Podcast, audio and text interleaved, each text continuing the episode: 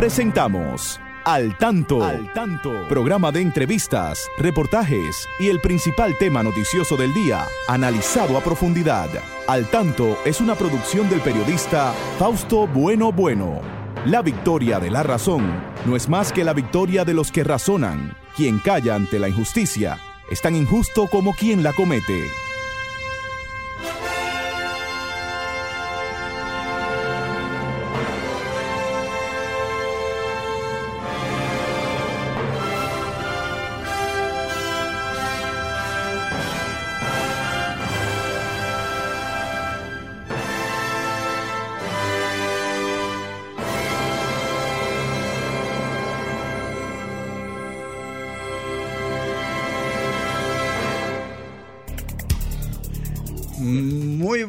Buenas tardes, amigas y amigos. Aquí estamos con ustedes en este su espacio al tanto, siempre con las noticias más importantes de nuestro país y del mundo. Siempre al tanto llega a sus hogares a esta hora para que ustedes estén bien informados, para que ustedes participen también. Importante es su participación Saludamos ahí a nuestro equipo. Ahí está Roman en la eh, silla eléctrica. Christopher Rodríguez Bueno, siempre asistiéndonos en Facebook. Pedro Pablo Rosario en los deportes. También aquí conmigo la licenciada Pastora Reyes, que sí siempre está ahí sentada a mi lado. Así que les damos las buenas tardes a Pastora y a todos ustedes. Pastora, adelante, buenas tardes. Fausto, buenas tardes y, y a ustedes también, muy buenas tardes en este sábado, Fausto. Primer sábado de junio y primer sábado de la temporada De la temporada ciclónica. Sí, ya tuvo una, una joven o señora visitando algunas de la, Ah, sí. las zonas ciclónicas, ¿verdad? Sí, sí. Eh, Arleni. Arleni. Pero no nuestra Arleni Severino. Así Esa mismo no está. es, esa no es agresiva. Ahí está Arlene en el Golfo de México. Sí. No es nada que mm, signifique peligro para la República Dominicana y es algo que parece lo que tiene como futuro es eh, mm, disolverse pronto antes de llegar a algún territorio. Así que por ahí, sí. eh, se espera que esta temporada ciclónica es que sea más o menos normal, pero que puede haber unos cuantos ciclones que se Sí. eh, que pasen. Es Mm, importante sí. siempre tener en cuenta algunos detalles. Más adelante vamos a hablar Sí. un poco porque es importante educarnos para recibir los ciclones y que no, para que no nos afecten. Bueno, demasiado. Hay muchas noticias de interés. La visita del presidente de la República a Guyana, allá en Sudamérica. También hoy hubo un terrible accidente ayer, Ayer. anoche en la India.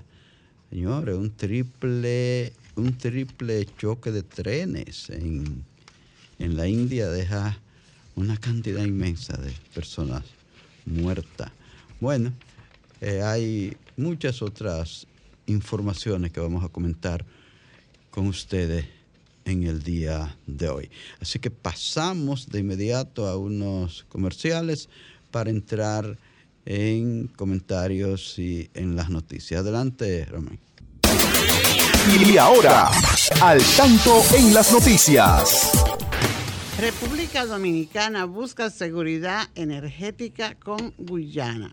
El viaje del presidente Luis Abinader y una comitiva de decenas de empresarios y funcionarios concluyó ayer viernes con acuerdos para que República Dominicana y Guyana sean socios en la explotación de gas natural y en la posible construcción de una refinería. Abinader y su homólogo de Guyana también acordaron que los dos países cooperen para el desarrollo agrícola y del turismo y para incrementar el intercambio comercial. Mediante el memorándum de entendimiento que firmaron los presidentes, acordaron, tuvieron varios acuerdos, entre ellos acuerdos de gobierno a gobierno para la explotación de gas natural y de petróleo, así como participar como accionista en una refinería entre el gobierno de Guyana y el gobierno de República Dominicana. Se elevan a 288 los muertos y a 900 los heridos tras el peor accidente de tren del siglo XXI en la India. Las autoridades de la India elevaron este sábado a más de 288 los muertos y a 900 los heridos tras el peor accidente de trenes del siglo XXI en la India, después de que ayer chocaron tres trenes en el este del país asiático, cuyas causas no han sido aún explicadas por las autoridades. El ministro de Ferrocarriles de la India anunció una investigación a profundidad sobre las causas de un accidente sobre el que todavía pesan muchos interrogantes, ya que las autoridades no han ofrecido por el momento explicación oficial sobre lo ocurrido. Alertan a la población por la presencia de afecciones virales la Sociedad Dominicana de Neumología y de Cirugía del Tórax llamó a la población a tomar precaución debido a la circulación de varios procesos respiratorios virales en el territorio, sobre todo del COVID-19, el cual se registra un aumento en los contagios. La entidad calificó como preocupante el incremento de pacientes en consultas que están dando positivo a la referida enfermedad infectocontagiosa, pero también a la influenza, neumonía y otras afecciones gripales. Destacó que a pesar de que la Organización Mundial de la Salud declaró el fin de la emergencia sanitaria por el COVID-19, dejó claro que no significa que la patología haya dejado de ser una amenaza. En este sentido, instó a la ciudadanía a no bajar la guardia por el virus que consideran que llegó para quedarse. Muy bien, muy bien. Eh, estamos en este su espacio al tanto después de estas noticias interesantísimas que nos ha presentado la licenciada Pastora Reyes. Les presento a Christopher Rodríguez Bueno. Él tiene unas notas culturales también muy importantes. Así es que, Christopher, adelante. Muchas gracias, Fausto, y buenas tardes a los escuchas y amigos oyentes que nos sintonizan hoy. Y pasamos con lo que son las efemérides literarias de la semana. Tenemos que el 29 de mayo de 1941 nace Diógenes Valdés, escritor y novelista. Fue director de la Biblioteca de República Dominicana y entre sus obras más conocidas tenemos cuatro aspectos en la literatura de Juan Bosch y la telaraña. Tenemos también que el 30 de mayo de 1961 fue el ajusticiamiento de Rafael Leonidas Trujillo Molina, dictador dominicano.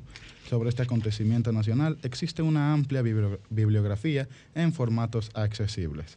Tenemos que el primero de junio del año 2001 muere Julio Genaro Campillo Pérez prestigioso abogado dominicano, entre sus obras conocidas, Orígenes y Evolución de la Junta Central Electoral y Constitución Dominicana y sus reformas. Tenemos que el 3 de junio de 1913 nace Pedro Mir, poeta nacional. Entre sus obras más conocidas, Hay un país en el mundo y Tres leyendas de colores. Y por último tenemos que el 3 de junio de 1994 muere Aida Cartagena Portalatín entre sus obras más conocidas, Escalera para Electra y Tablero. Tenemos que las efemérides literarias de la semana, recordando, son parte de una colaboración de la división del Departamento de Servicios al Público, de la División de Servicios a Personas con Discapacidad de la Biblioteca Nacional Pedro Enrique Sureña. Para más información acerca de libros en formatos accesibles, pueden contactarse vía WhatsApp al 829 540 4101. Gracias, Christopher. Quiero agregar como nota histórica también a, esa, a esas efemérides que acaba de, leer la fecha también que hay que recordar, que, que tenemos que recordar al teniente Amado García Guerrero, héroe del 30 de mayo de 1961, que fue muerto el día 2 de junio, precisamente el día que cumplía sus 30 años. Eh, el teniente Amado García Guerrero, ah, asesinado por los calíes trujillistas ahí en la avenida San Martín, casi esquina eh, Manuel Eduardo Gómez. Entonces, recordamos a ese héroe que muy joven dio su vida por la libertad de este país, el teniente Amado García Guerrero. Pastora, tenemos que, antes de entrar en los temas principales, agradecer a nuestros amigos, a nuestras amigas en Santiago de los Caballeros. Ayer nos dieron el apoyo para poner en circulación allí nuestro libro Valor de la Solidaridad, Historia de la Educación de Personas Ciegas en República Dominicana, 1943-2018. Nuestro agradecimiento a la señora directora regional 8 de Educación, señora Marieta, Elcira Marieta Díaz, que aprovechamos para eh, expresarle nuestros más sentidos pésames porque precisamente ayer falleció su hermano y por eso ya no, no pudo estar presente, pero sus eh, asistentes, su personal allí estuvo con nosotros. Hay que darle las gracias a Pastora Cabáez. Ayuder Cabáez. Que, que, es, Cabáez, que es técnico regional de la 8, eh, Regional 8, a Ingrid, ¿verdad? Ingrid. Ingrid Batista, de Santiago. Ah, sí, Ingrid. Ingrid y Yudelka pues eh, ayudaron bastante que esta actividad se realizara con ese dinamismo que hubo, Fausto, allí, la presencia de, periodistas reconocidos en Santiago, sí. Eh, de Ana Berta, Ana Berta Pérez es la presidenta del Colegio de Periodistas de Santiago, allí estuvo con nosotros, le agradecemos mucho eh, también nos acompañó la presidenta de la filial del Patronato Nacional de Ciegos de Santiago. Ah, la señora eh, eh, Lucía. Sofía. Sofía. Sofía Castillo. Sofía Castillo. sí. Y otras personas más, dirigentes de otras instituciones de la... De, de todas las áreas de la discapacidad. De FENADIT, sí, estuvo su presidente ahí presente, representando a todas las instituciones de discapacidad y técnicos y técnicos de la dirección regional, específicamente del Centro de Atención a la Diversidad, que ahora funciona allá en la misma oficina de la Regional 08. Y todo con mucho entusiasmo en conocer esta historia. Y muy importante, Fausto, allí estuvo presente un protagonista de los primeros obreros con discapacidad visual que eh, se insertaron en el ámbito laboral el señor José Abreu, ¿verdad? Sí. Eh, en los años en 68, 67, 68, con toda su experiencia y la buena acogida que estuvo en esa empresa licorera allá en Santiago, donde tuvo una permanencia de 35 años de trabajo ahí en esa institución. Agradecer a los compañeros del de el patrón de la tarde que también nos recibieron y, y nos permitieron hablar un buen rato sobre esta obra. Mi agradecimiento a todo ese gran equipo que dirige el patrón de la tarde, gran programa de la región del Cibao, pastor. Eh, también a, a Mari, Mari, Maribel, el nombre se me confunde con suegra. Ella es productora de, varios eh, programas allá en Santiago, en la emisora de Radio Amistad. Sí. Ella también eh, sirvió para promover esta actividad desde sus programas. Muy bien. Gracias a todos los que mencionamos y los que no hemos mencionado. Siéntanse todos y todas mencionados en esta actividad porque fue muy importante. Es importante que puedan conocer el contenido de esta historia que narra lo que ha pasado en el país en materia de educación de personas ciegas en 1943-2018. Muy bien, señores. Este espacio tiene que llevarle los temas principales que hoy se comentan en el país. Y uno de los temas principales, pastora, es la visita que hizo nuestro presidente Luis Abinader a Guyana, una república de Sudamérica, ahí entre Venezuela, Brasil y, las demás Guayanas. Surinam, eh, Surinam, sí, Surinam es la otra república que le queda ahí al lado, está entre en la esquinita ahí del noreste de Sudamérica, entre el Atlántico, el Caribe y Venezuela. Y el, y el, río Orinoco, el gran Orinoco ahí. Entonces, pues se hicieron acuerdos muy importantes, pastor. El presidente que vino muy optimista de esos acuerdos con ese... Eh, ah, bueno, estaban inaugurando allí también la eh, embajada de República Dominicana en ese país, en ese joven país. Es un joven país porque apenas pues su independencia la lograron en 1966, pastora. Sí. Y, a pesar de eso, pues Y a pesar de ser un país que como tú lo quieres, no como tú lo quieres, como lo que es, ¿verdad? En la geografía. Sí. Eh, y pequeño, pero es un país con mucho progreso, Fausto. Sí. Eh, tiene mucha es uno de los países de Latinoamérica que experimenta un mayor crecimiento eh, económico, quizá el primero. Entonces han, descubierto mucho petróleo allí también. Sí, eso te iba a decir, que vemos que es un país con oro, con oro negro. ¿verdad? Con mucho petróleo y gas, y gas y natural. También y disposición para hacer alianza con el nuestro, ¿verdad? Sí, allí. El, presidente estuvo acompañado de, creo que de una gran cantidad de empresarios, 39 empresarios, creo. Sí, 38 empresarios les acompañaron y, varios, y varios ministros. Es importante hacer esa alianza eh, con países eh, progresistas, ¿verdad? Porque es un intercambio, como se dijo, que, se, que vamos haciendo, aprendemos y aprenden, ¿verdad? Así eh, la unión hace la fuerza, como decimos, y unirnos a quien, a quien tiene recursos y disposición es importante y que, con, y que con ese mismo ánimo pues vayamos nosotros también. Y mira, hay, hay, una, hay una noticia importante para los que les gusta eh, viajar, eh, irse a buscar vida a otra parte del mundo. Las migraciones son muy amplias en toda la geografía mundial.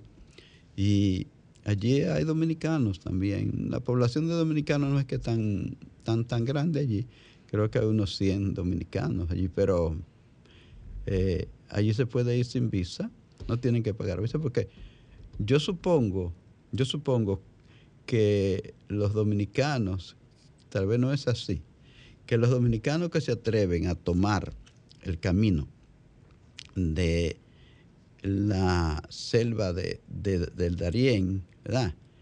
Para irse a Estados Unidos, se irán por ahí porque en Colombia no se necesita visa para entrar.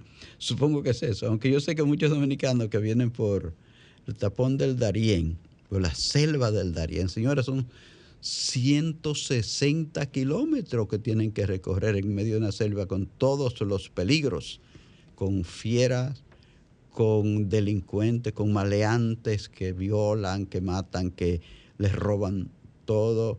Eh, mueren personas, mueren hayan muerto familias completas en ese cruce.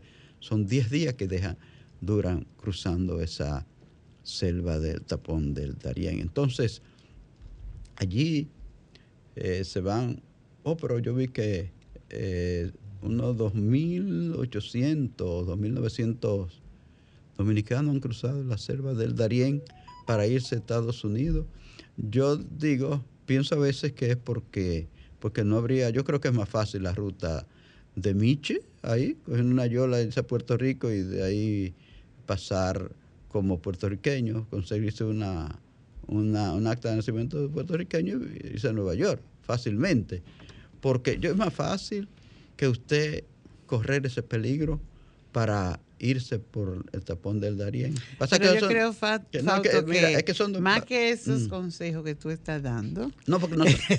no, no, no, no, no, eso es, una, es una broma lo sí, de. Sí, es una broma. Es una broma lo de. Yo sé que tú no eres capaz de lanzar a la gente al mar. Es, una broma. No, no, no, pero, pero, pero, oye, pero, oye comparándolo, lo que quiero, no, no, lo que decía de Puerto Rico, comparándolo con eso la selva del Darién, es más fácil por ahí, claro. es más fácil por ahí que por allí, que por allí Sí, se, llega más, se llega más rápido a la costa de Puerto Rico. No es más, no es más rápido, sino, el viaje termina más rápido, sea como vaya a ser, sea que se, que se pierda. Es el peligro, es el gran peligro, el gran peligro que la gente corre atravesando esa zona inhóspita de la selva del Darién, donde, hay, donde existen todos los peligros habidos y por haber.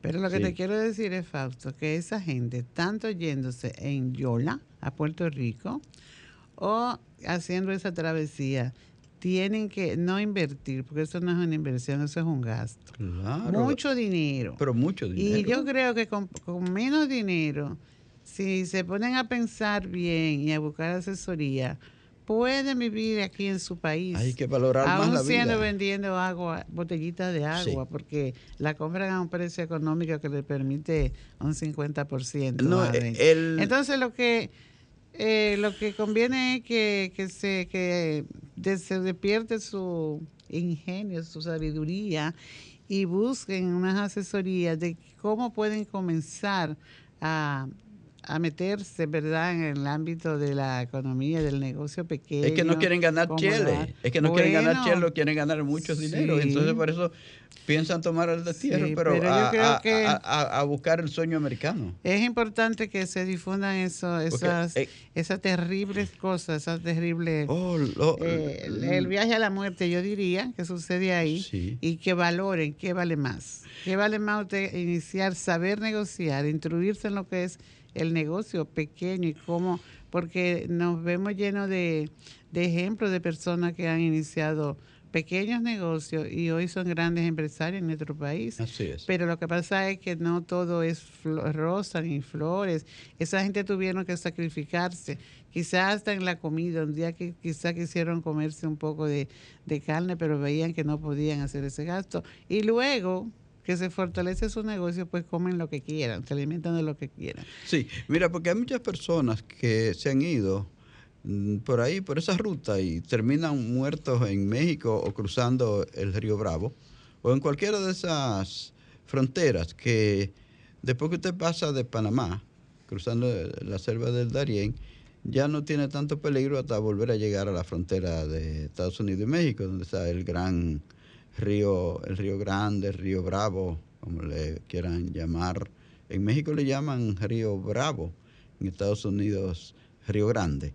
Entonces, eh, la gente que se va eh, corriendo todos esos peligros, la mayor parte es gente que se desespera o gente que quiere ganar mucho dinero fácil, pensando que es fácil. Así no es fácil.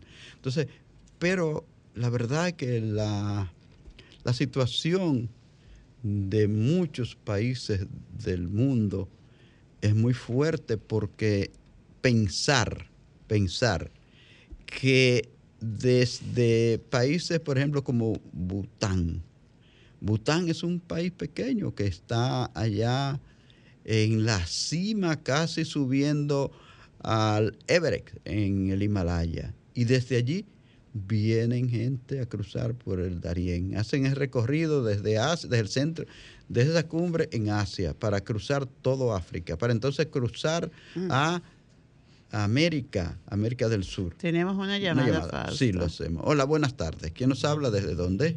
Sí, la Romana, ¿cómo está usted? Muy, bien, gracias, señora Primitiva. Adelante con su inquietud.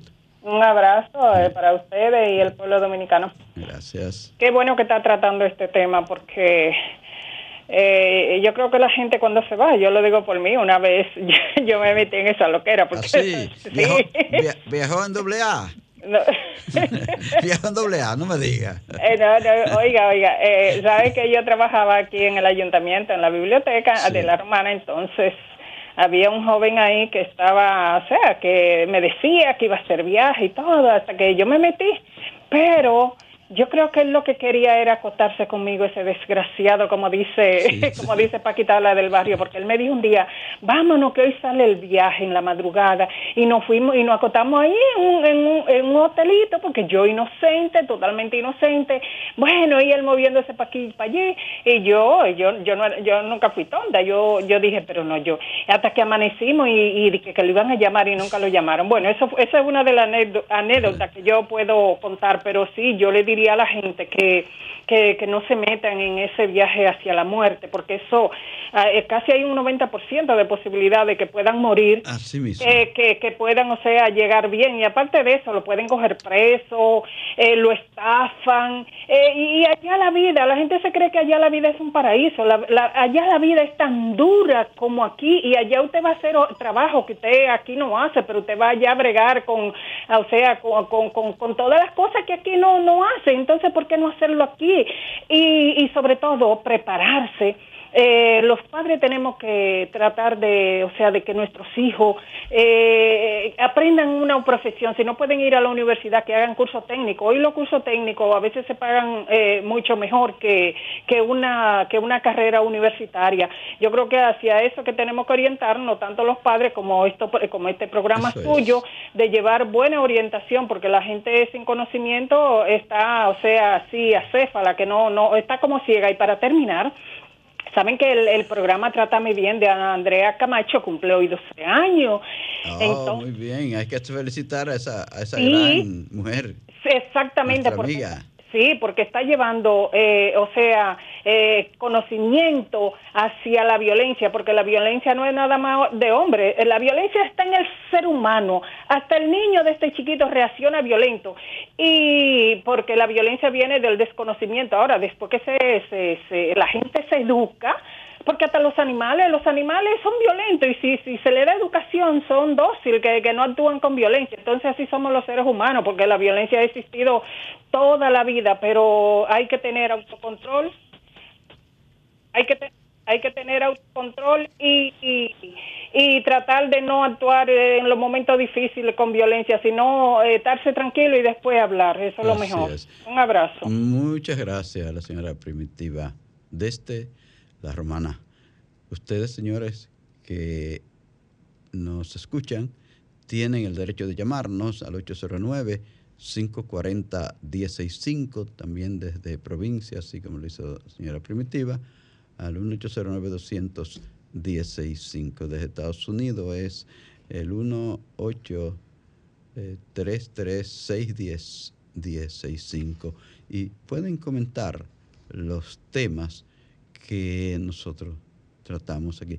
Este tema de, las migraciones es muy serio en todo el mundo y hay que saber que se desprende tanta gente para llegar al bendito sueño americano, que como decía la señora primitiva, la gente cree que va allí a, a buscarse la vida fácil. No, allí los trabajos son fuertes y le tocan los trabajos que no pueden hacer que no hacen los, estadounidenses. Se lo dan a los, a los mexicanitos, a los suramericanos, a los dominicanos.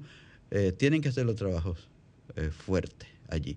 Tienen que ir a la factoría y se pasa mucho trabajo. Así es que no piensen que van a, que en el sueño americano todo es así de, miel. Pero hay tanta gente que como que no sabe eso, porque que yo vi, estaba mirando en ese eh, trabajo en ese reporte que se publica hoy sobre estos países que van. Allí hay desde países muy lejanos, como decía, como Bután, que está ahí a, unos pasos en la última escala para llegar al Everest, allá arriba, a la montaña más alta del mundo, en el centro de Asia. Entonces, ahí, de allí, hay gente que viene a cruzar la selva del Darién desde Siria, desde Uzbekistán es un país del centro de, Asia, desde muchísimos países de África. La mayoría son africanos. Los que no vi fueron europeos ahí, pero los europeos ellos esperan a, lo, a, lo, a los africanos y a los sudacas, como ellos les llaman a los de Sudamérica, los sudacas que le dicen. Nos dicen cosas despectivas. Señores, lo mejor que hay es uno vivir en su país y luchar en su país. Una llamada. Una llamada. Hola, buenas tardes. A su orden, ¿con quién hablamos y desde dónde? Ah, eh, eh, disculpe, señor, bueno, que se me olvidó decir que también hay mucho, hay muchos jóvenes que se van para meterse en el asunto de la droga, pero que el que se mete en ese mundo desde que entra, eh, o sea, es una prácticamente es una muerte sentenciada. Es, un muerto, es un muerto vivo. Una muerte sentenciada porque porque se ve, es un mundo peligroso, peligroso. Así es, así es. Gracias. Tenemos falta un, un oyente que a propósito del tema él dice que en, Facebook. Ajá, en Facebook. Algunos creen que los dólares van volando por el aire y uno lo, los va a atrapar. Eso es, eso es lo que se cree, ¿verdad? De, de que allí se, es fácil conseguir el dinero. Tenemos otra llamada. Sí. Hola, buenas tardes. ¿Que me habla desde dónde? Buenas tardes. del Oeste. Ah, sí, adelante. Eh, exactamente. Yo pienso que las personas deben aprender lo que sea porque pienso que en tu país está mejor que ir en una tierra extraña a pasar trabajo. Conozco a uno que hace poco estaba en Panamá y vino y el hermano tiene una fábrica de ventanas y le dijo, qué bueno, tú vas a trabajar conmigo. Él no quiso ser su bartender, su hermano, y se fue vía México. Hace como tres meses pasó todo ese trabajo para ir a trabajar a un colmado de Estados Unidos que tampoco es tan bueno. Gracias. Gracias a usted. Eso es verdad. A veces son los trabajos más eh, difíciles que les dejan a los dominicanos. Y sí, digo, que no le ah, alcanza para vivir allá. Ah, no le alcanza, tienen que, no, no, no, no, tienen que hacer dos y tres trabajos para poder sobrevivir. Eso es así, porque no alcanzan lo que ganan para sobrevivir allí. Es muy difícil. es un, problema muy serio que pasa desde hace muchos años. La gente cree que yéndose al extranjero va a resolver su situación. El tema este es muy amplio, por eso también que me he extendido, pero estamos en tiempo de una pausa, vamos a hacer la pausa y, volvemos con otros temas para entrar al tanto en la educación, que nos tomamos el tiempo del tanto en la educación en estos comentarios, pero viene ahora después de la pausa, así que volvemos. Manténgase al tanto con la educación. Eh, Fausto, nosotros pues hemos hablado ya de que entramos en la temporada ciclónica, ¿verdad? Sí. Entonces es importante que tengamos una educación de convivir, si se quiere decir así, con esto que nos toca cada, cada año, desde el primero de junio hasta el 30 de noviembre. Y es importante. Y a veces está un poquito más. Y a veces está un poquito más. No, y como está el clima, el tiempo, ahora aparece en cualquier momento. Eh, recordarle a nuestros amigos, ¿verdad? Algo de, sobre los ciclones y huracanes, porque eh, son fenómenos que esta es su ruta y no podemos ser ignorantes de dónde provienen, de dónde nacen, de, sus nombres, porque tienen sus nombres. Sabemos que esos ciclones que han sido catastróficos, que han hecho mucho daño, sus nombres no vuelven a aparecer en la lista, pero Fíjate, los... Esos grandes no lo vuelven a poner. No, le vuelven a poner. Eso vi que dicen que eso que causa... Como San Zenón, por ejemplo. a David seguro que no lo vuelven a, poner más. Y tampoco ni a George. Ni a Fiona, porque Fiona no fue fácil. Así es. Entonces, eh, se habla de que los nombres de los, de los ciclones, pues, inicialmente le ponían nombre basado en festividades, eh, y de forma arbitraria, ¿verdad? Después eh, hay un dato que vimos por ahí de que en la Segunda Guerra Mundial, vamos a darle paso a esta llamada. Sí. Hola, buenas tardes, ¿que me habla desde dónde? Buenas tardes, bendiciones. Luisa Montilla, kilómetro 13. Adelante, Luisa. Les llamo para darle la gracia por el regalo, muy apreciado, y decir que, la, que Dios en el momento preciso es que les llegan las cosas. Bueno, ustedes no saben lo que eso significó para mí. Muchas gracias. Bueno. Eh, pero, Luisa, no sé si haya algún error. Vamos, vamos a ver, quizás ella vuelve y nos llama. Eh, sí, de todas formas se Sí. valora que una persona pues devuelva, ¿verdad?, eh, sus sentimientos es. de agradecimiento, que muchas veces no, no se está practicando eso. Eso es muy bonito, lo de esta es. señora. Así es. realmente. Pues sí, Fausto, eh, hay unos datos por ahí que dicen que mm, a partir de la Segunda Guerra Mundial, los meteorólogos comenzaron a nombrar las, las estas tormentas y los nom- con los nombres de sus esposas y novias como una forma de que no se olvidara. Pero luego, en la década de los 1950, se estableció una lista oficial de nombres cortos y fáciles de recordar. Eh, todo eso va evolucionando, ¿verdad? Y actualmente hay un comité internacional de la Organización Meteorológica Mundial que incluye tanto los nombres masculinos eh, como femeninos y se alternan cada temporada, teniendo en cuenta lo que comentábamos, que esos ciclones que han sido tan catastróficos, pues su nombre se sacan de la lista. Ah, sí. Eh, entonces, los ciclones que nos visitarán este año, tenemos aquí los nombres de ellos, ya conocemos de Arleni, que hablamos, Sí. que ya no causa nada. Eh, luego le va a seguir Brett, Cindy, Don, Emily, Franklin, Harold, eh, Idalia, José, Katia, Lee, Margot, Miguel, Ofelia, Philip, Rina, Saint, Tommy, Vicente y Walney. Esos son los posibles nombres. Los posibles nombres de los posibles Ciclones. ciclones. Sí. Ah, bueno. Y tú sabes que si aparecen más ciclones que estos que están aquí señalados, pues se busca en una lista, hay un mecanismo para agregar nuevos nombres a ese ciclón que va, que sigue.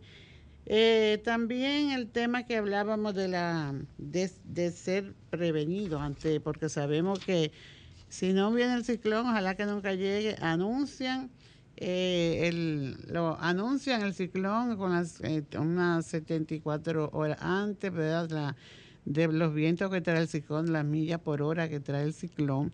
Pero lo más importante en todo esto, y consciente de que va a llegar agua o, o vientos también, Sí, sí, o agua y viento o viento. Hay que tomar las medidas Hay que tomar las preventivas. medidas preventivas. Cada jefe de familia debe, se habla de que tenga su una un botiquín preparado ahí en caso de que tenga que salir a algún refugio, eh, tenga todo listo, de ser obediente cuando van las autoridades para proteger al ciudadano. Y algo que yo considero también muy importante, además de lo, de lo que puedan hacer en el núcleo familiar, es que sabemos que las cañadas vienen cada año y hacen su daño, ¿verdad? Entonces, eh, se debe prever que las cañadas estén mínimamente despejadas, de que estén limpias, ¿verdad? De que no eh, la cantidad de basuras y de plástico como Es decir, que hay que mantenerla limpia siempre. hay que mantenerla limpia y no recurrir de pronto que la cañada se subió, que derribó una casa. Entonces, eh, la prevención es algo que debe imponerse en todo momento y más específicamente cuando estamos conscientes de que es seguro que esa cañada que no se le ha dado saneamiento o, incluso a lo que se le haya dado saneamiento, porque sabemos que adolescemos y somos débiles en la formación para el manejo de los, de los desechos y vuelven a tirarlo a la cañada, porque algo tan sencillo es cuando pasa el camión recolector de la basura, que, la, que a las pocas horas de pasar el camión ya la gente vuelve en sus respectivos eh, entorno a tirar la basura en donde el camión la, le dejó eso limpio, no toman una medida mínima de, de que si la llevan, vaya en su funda, vaya en su caja, vaya en su tanque. Entonces, en esta cañada donde viven tantas personas alrededor de ella, tampoco la mayoría, algunos lo harán, pero la mayoría no toman la medida de que la basura no llegue a la cañada, porque, y sobre todo ya en, este mes de, de, de junio que inicia esta temporada hasta noviembre, y luego pues viene el desastre y se, hay personas muertas, hay casas derivadas, todo porque esa agua no pudo fluir bien hasta, hasta, su destino. Y de ahí la importancia de la educación, educarnos para que los entornos siempre estén limpios, no solo por la temporada ciclónica, sino por siempre. Por siempre.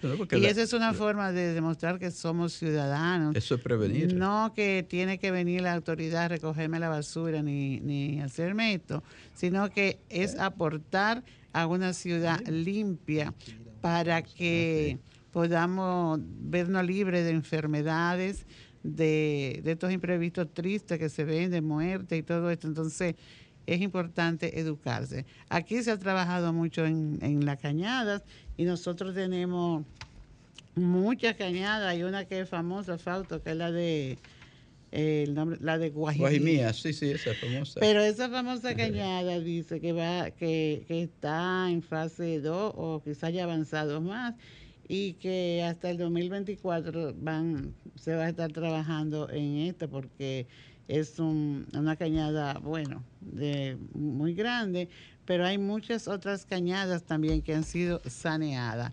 Entonces vamos a demostrar nuestro, nuestra formación de ciudadanos, vamos a estar prevenidos, vamos a formar grupos, las personas que viven alrededor para ir eh, eliminando un poco la basura eh, y para que vivamos una temporada ciclónica con menos temores, Fausto. Muy bien. Una pausa y volvemos. Muy bien, muy bien. Seguimos en los comentarios, en la parte comentada del programa y seguimos también escuchando a nuestros amigos que nos llaman a través de nuestro teléfono o que nos escriben a través de Facebook. Pastora, saludos para los amigos de, de Facebook y saludos para todos los amigos de la radio, de la sonda gerciana y de la web. Ahí está Luis Felipe, como siempre. Luis Felipe y Ana Rosa. Y también el Mello está en ah. sintonía de, San Isidro, de Santo Domingo Este. Ah, eh, queremos saludar a, esta, a estos amigos, ¿verdad? Lucrecia Gómez, un saludo especial para usted, para Kika Bueno también y ah. Gabriela Cabrera. Esmeira Bueno. Hay un amigo Fausto que ha aportado mucho hoy. Él dice que hace 23 años que no nos vemos. ¿Quién es? Eh, sabemos que es eh, Jean Paulo Amalfi. Esto es desde México. Yo creo que él está eh, en Guadalajara. Sí, entonces. ¿Verdad? En Guadalajara, Rafaelín. Adelante. Sí, Rafaelín dice que, que allá aporta que en México, donde él vive, a, a esas, no le llaman cañadas, esas corrientes de agua que tienen otro nombre, que cañadas son los que, las carretas que transportan caña, nos dice Rafaelín en, oh. esta, en su aporte y otras cosas más. Él habla sobre el problema de la basura que en el mundo entero, que eso es horrible, por allá también el problema de la basura. Eh, eh, también la profesora Felipa, ella hace su aportación a esta a este tema porque es algo allá en la ciudad del Jaya, San Francisco de Macorís. es un tema que a todos nos compete y entonces pues ella llama también a a que ella nos dice que no hay un régimen de consecuencia. Yo creo que sí. Las personas no tienen conciencia ni, ni en el más mínimo para...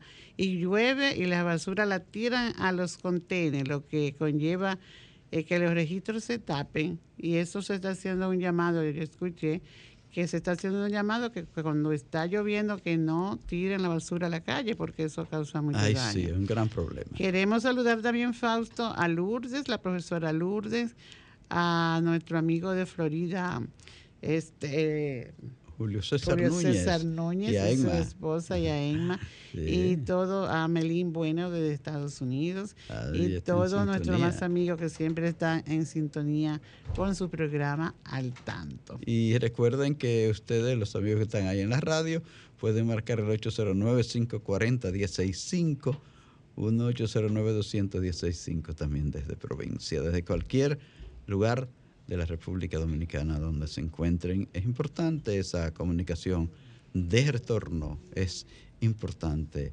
escucharle a ustedes.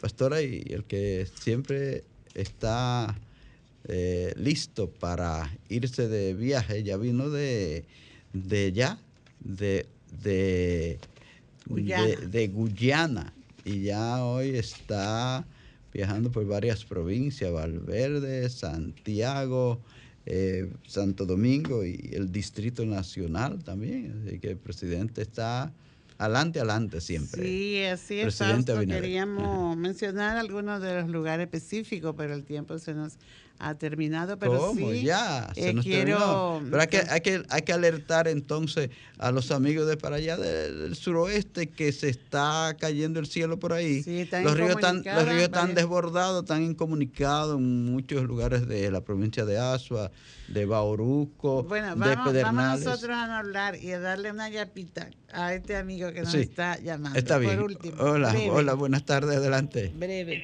Hola, eh, sobre lo que ustedes dicen de la de la basura, es muy importante la educación a las personas, Sí. porque tiran toda la basura y tapan los filtrantes. Ay, sí, los Son los primeros que se quejan de que la síndica no trabaja. Gracias. Ay, gracias a usted por su llamada. Con esta llamadita concluimos el programa de hoy. Agradecerles a todos su sintonía y dejarles la invitación para el próximo sábado a partir de las 3 en punto de la tarde, cuando Dios mediante estaremos nuevamente con ustedes. Buen fin de semana para todos y todas.